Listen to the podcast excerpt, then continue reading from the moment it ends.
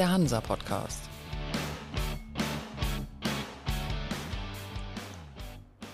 Moin aus Hamburg zur neuen Folge vom Hansa Podcast. Ich bin Michael Mayer und bei mir in der Leitung ist heute Robby Renner, der neue Leiter des Havariekommandos, die gemeinsame Einrichtung des Bundes und der fünf Küstenländer für das Unfallmanagement auf Nord- und Ostsee. Moin, Herr Renner. Ja, Norddeutsch sage ich auch Moin. Herr Renner, Sie sind jetzt ein paar Tage erst auf Ihrem neuen Posten. Wie sind Sie denn überhaupt dazu gekommen? Wie wird man denn Leiter des Havariekommandos? Das ist richtig. Ich bin seit dem 1.12. Leiter des Havariekommandos. Dazu kam es, dass es eine freie Ausschreibung gab vor gut einem Jahr.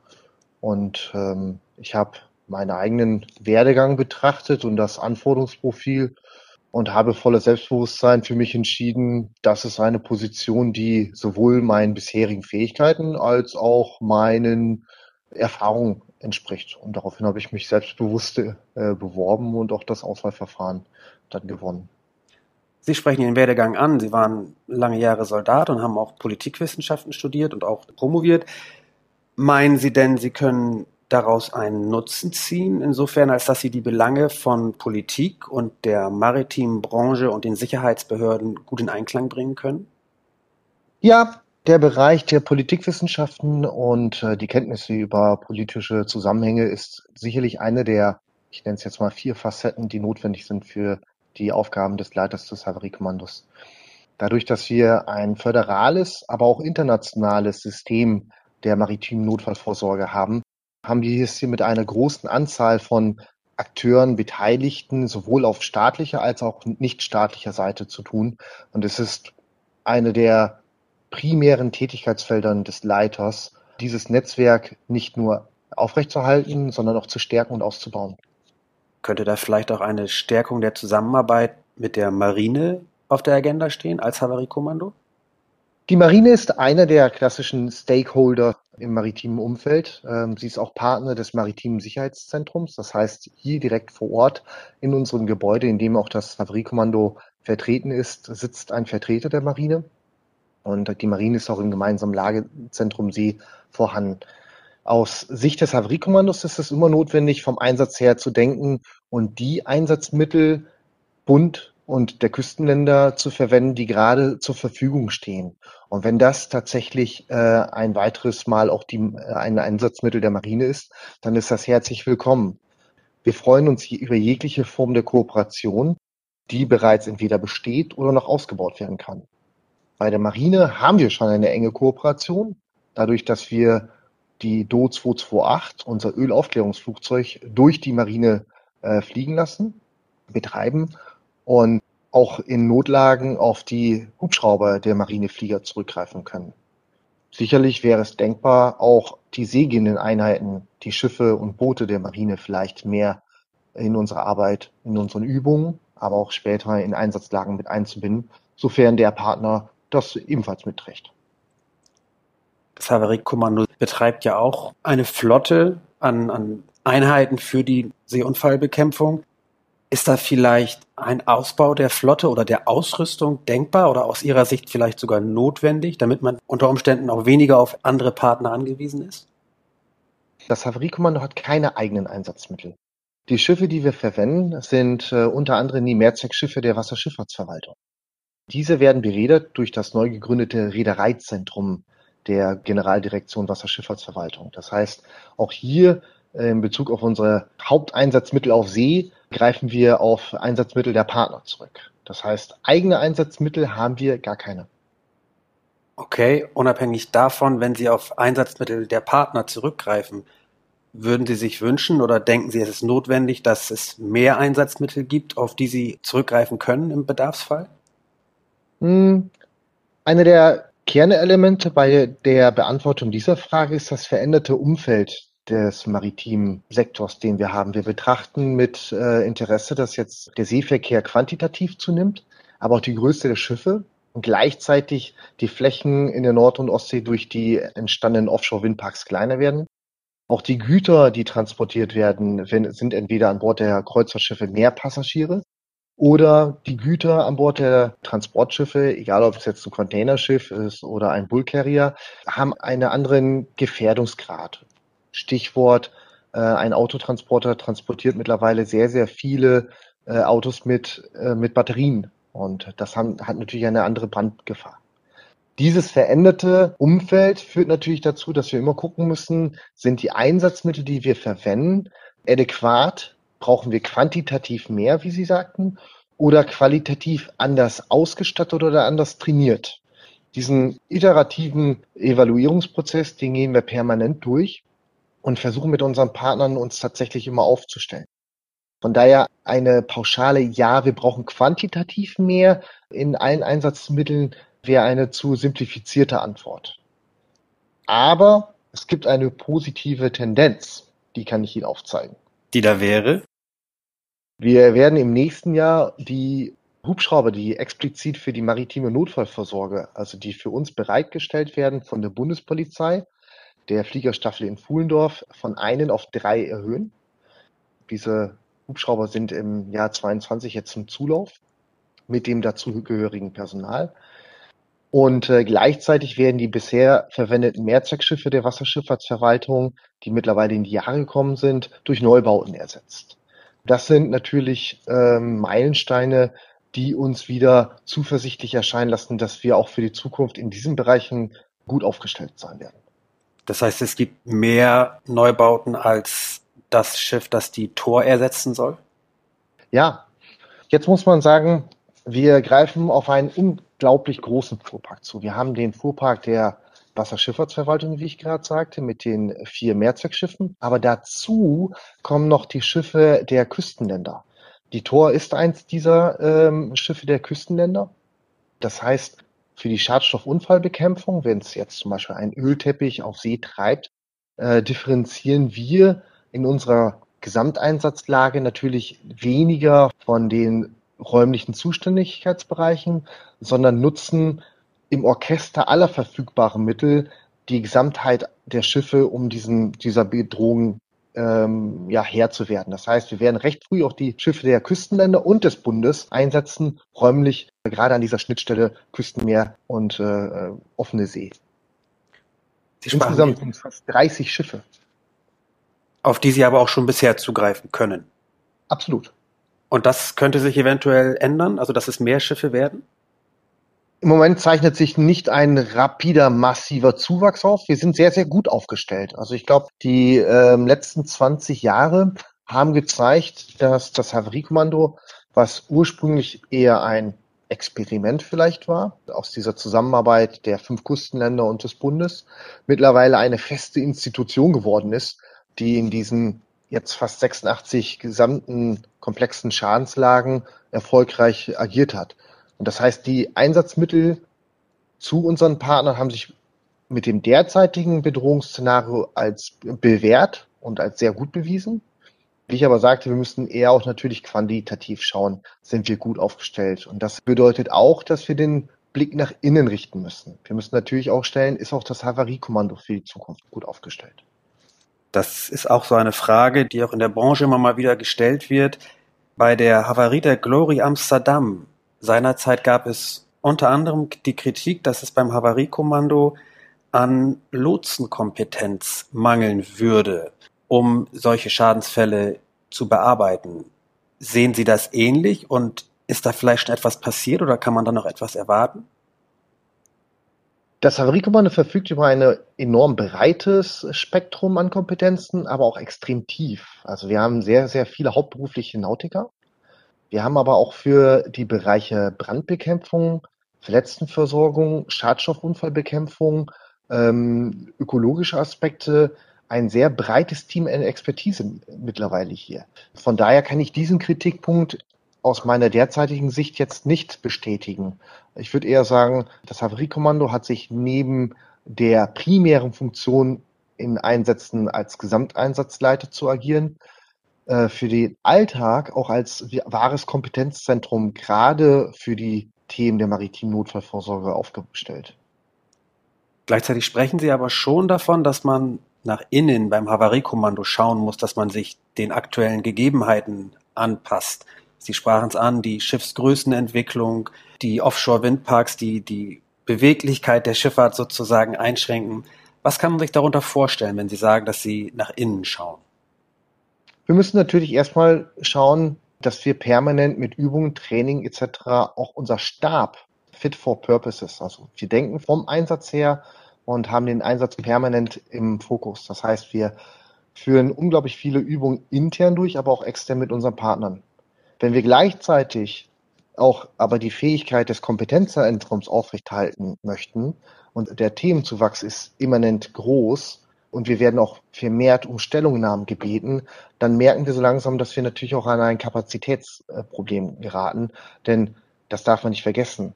Wir werden zwar gehandelt als eine Bundesoberbehörde, faktisch sind wir aber gerade mal 40 Frauen und Männer, die hier tätig sind. Kann man sich vorstellen, dass Sie den Staff ausbauen? Das ist natürlich eine, am Ende eine Entscheidung der Politik.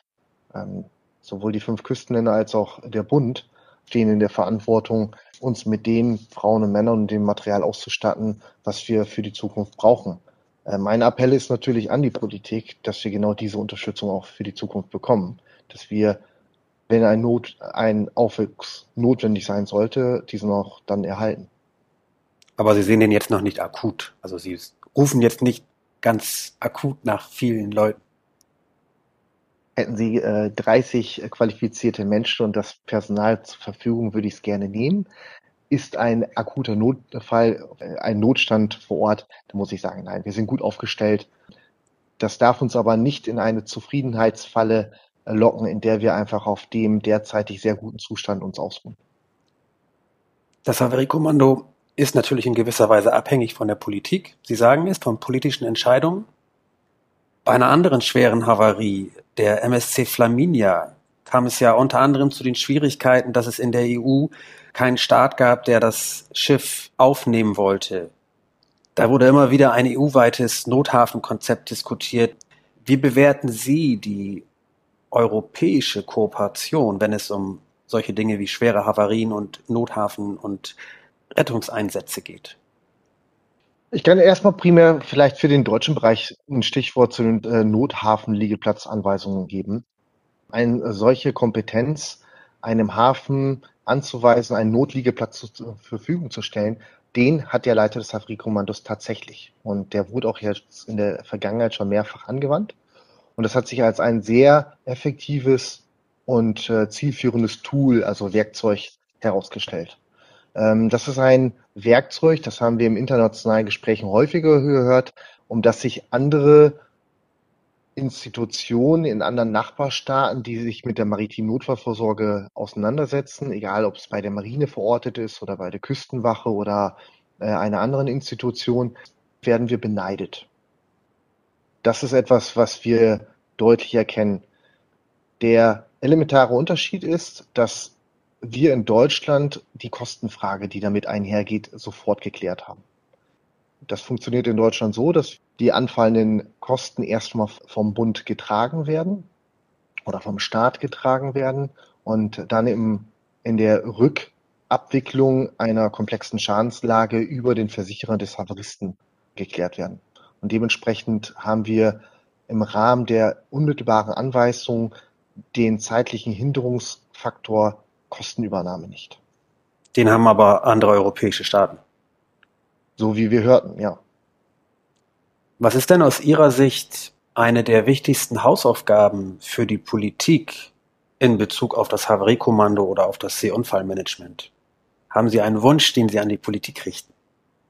Das geht in genau die Richtung, die ich eben schon mal angedeutet habe. Wir brauchen die Unterstützung der fünf Küstenländer und des Bundes, äh, am Ende uns auch die Haushaltsmittel zur Verfügung zu stellen, dass wir gut aufgestellt sind, ähm, gerade für die Zukunft. Wir haben noch ein paar hausinterne Baustellen, wie ist auch im Koalitionsvertrag angemerkt ist, auch wir müssen einen permanenten Blick in Bezug auf die Digitalisierung äh, richten. Wir müssen schauen, was machen wir bezüglich eines ähm, Ausweich-Sonderlageraums. Ähm, das sind natürlich Lehren, die wir gesamtstaatlich auch aus Erfahrung wie Ahrweiler und der Flugkatastrophe ziehen. Und da sind wir natürlich gut beraten, um zu schauen, okay, welche Aspekte der Unterstützung brauchen wir von Seiten der Politik, um uns dort auch zukünftig aufzustellen. Aber derzeit sehen wir da jetzt keine strittigen Aspekte, wo wir volle Sorge sind, sondern wir müssen fairerweise sagen, dass die Unterstützung der Politik vollends da ist und dass wir einen sehr kooperativen Zusammenarbeitsstil mit den betroffenen Ministerien der Länder als auch des Bundesverkehrsministeriums pflegen. Also das ist eher jetzt vielleicht auch ein kurzer, kurze Gelegenheit, mal einen Dank auszudrücken für die gute Kooperation. Meinen Sie, dass sich eventuell etwas an den politischen Vorgaben ändern könnte, dadurch, dass jetzt auch die Grünen mit in der Bundesregierung sind, die ja auch immer einen großen Wert auf Meeresumweltschutz legen? Das Havariekommando ist vor 20 Jahren gegründet worden und hat damals die Schadstoffunfallbekämpfungseinheiten der Länder und des Bundes, die schon vor Ort in Cuxhaven waren, äh, mit implementiert. Und daraus hervorgegangen ist unter anderem das Havariekommando und der derzeitige Fachbereich 2 und 3 mit den Schwerpunkten der Schadstoffunfallbekämpfung auf See und an der Küste. Das heißt, diese, die Expertise, sich auf den Schutz der Natur zu fokussieren, der ist bereits vorhanden. Mit den derzeitigen politischen Schwerpunkten auf weiterer ökologischen, auf den ökologischen Schutz, ähm, sind wir zuversichtlich, dass wir dort gut beitragen können. Also dass wir unsere Fähigkeiten dort im maritimen Küstenschutz gut einbringen können. Einer der Akteure, die auch sich immer wieder zu Wort melden, wenn es zu Havarien kommt oder auch zu Einsätzen vom Havariekommando, nicht zuletzt mit Blick auf die Meeresumwelt, ist die Schutzgemeinschaft Deutsche Nordseeküste.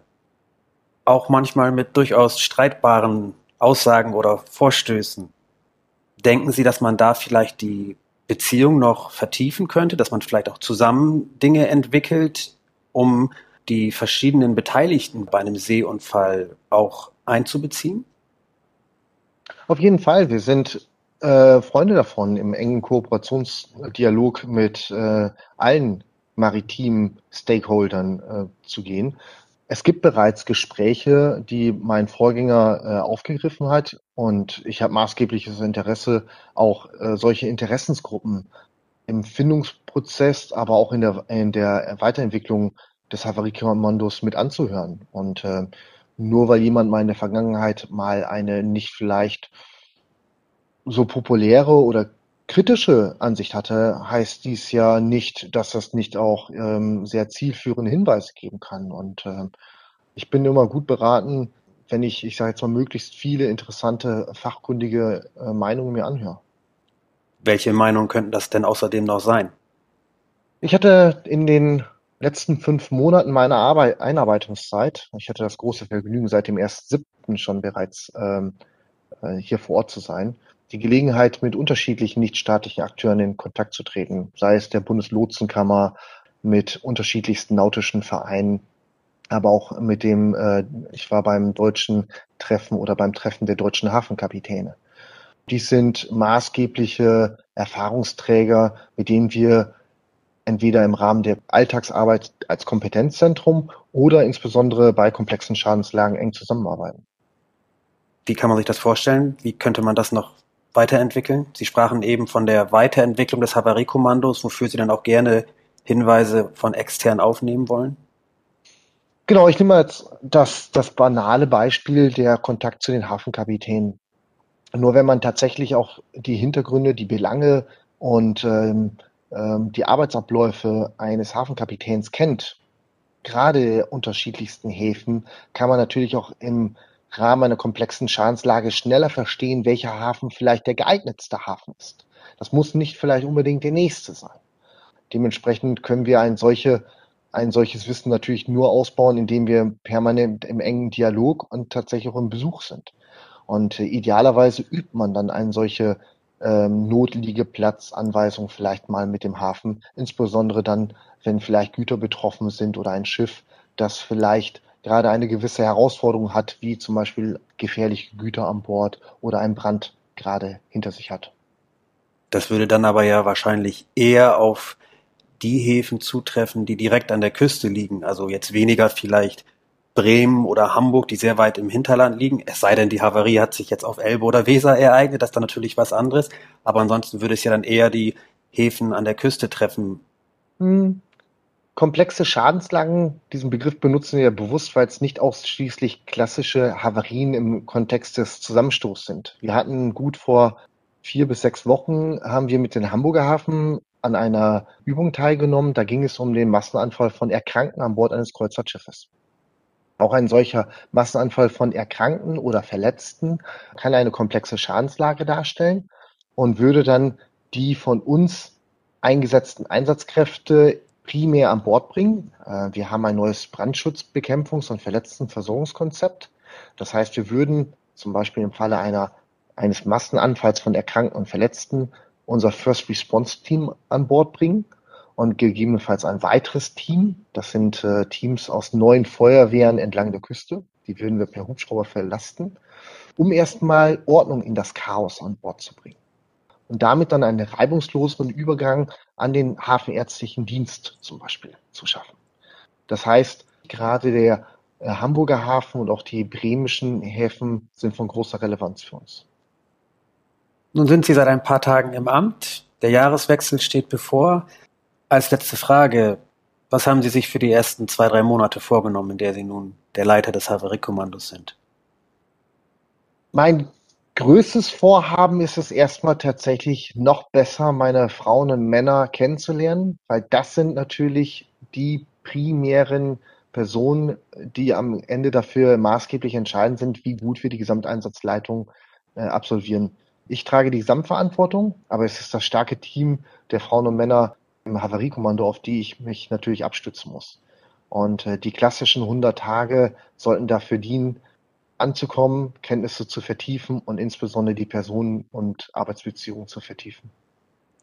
Bis dahin sollte ja auch etwas mehr Klarheit herrschen, was die neue Bundesregierung unter Umständen vorhat für die maritime Sicherheit oder für die Hafenbranche. Wir heißen jeden Politiker, der sich für die Themen der komplexen Schadensabwicklung, aber auch der maritimen Notfallvorsorge interessieren, herzlich willkommen, uns im Hafenkommando zu besuchen. Wir werden das auch weiter verfolgen und beobachten. Herr Renner, das war's auch schon. Vielen Dank für das interessante Gespräch. Gerne. Ich wünsche Ihnen noch einen schönen Tag.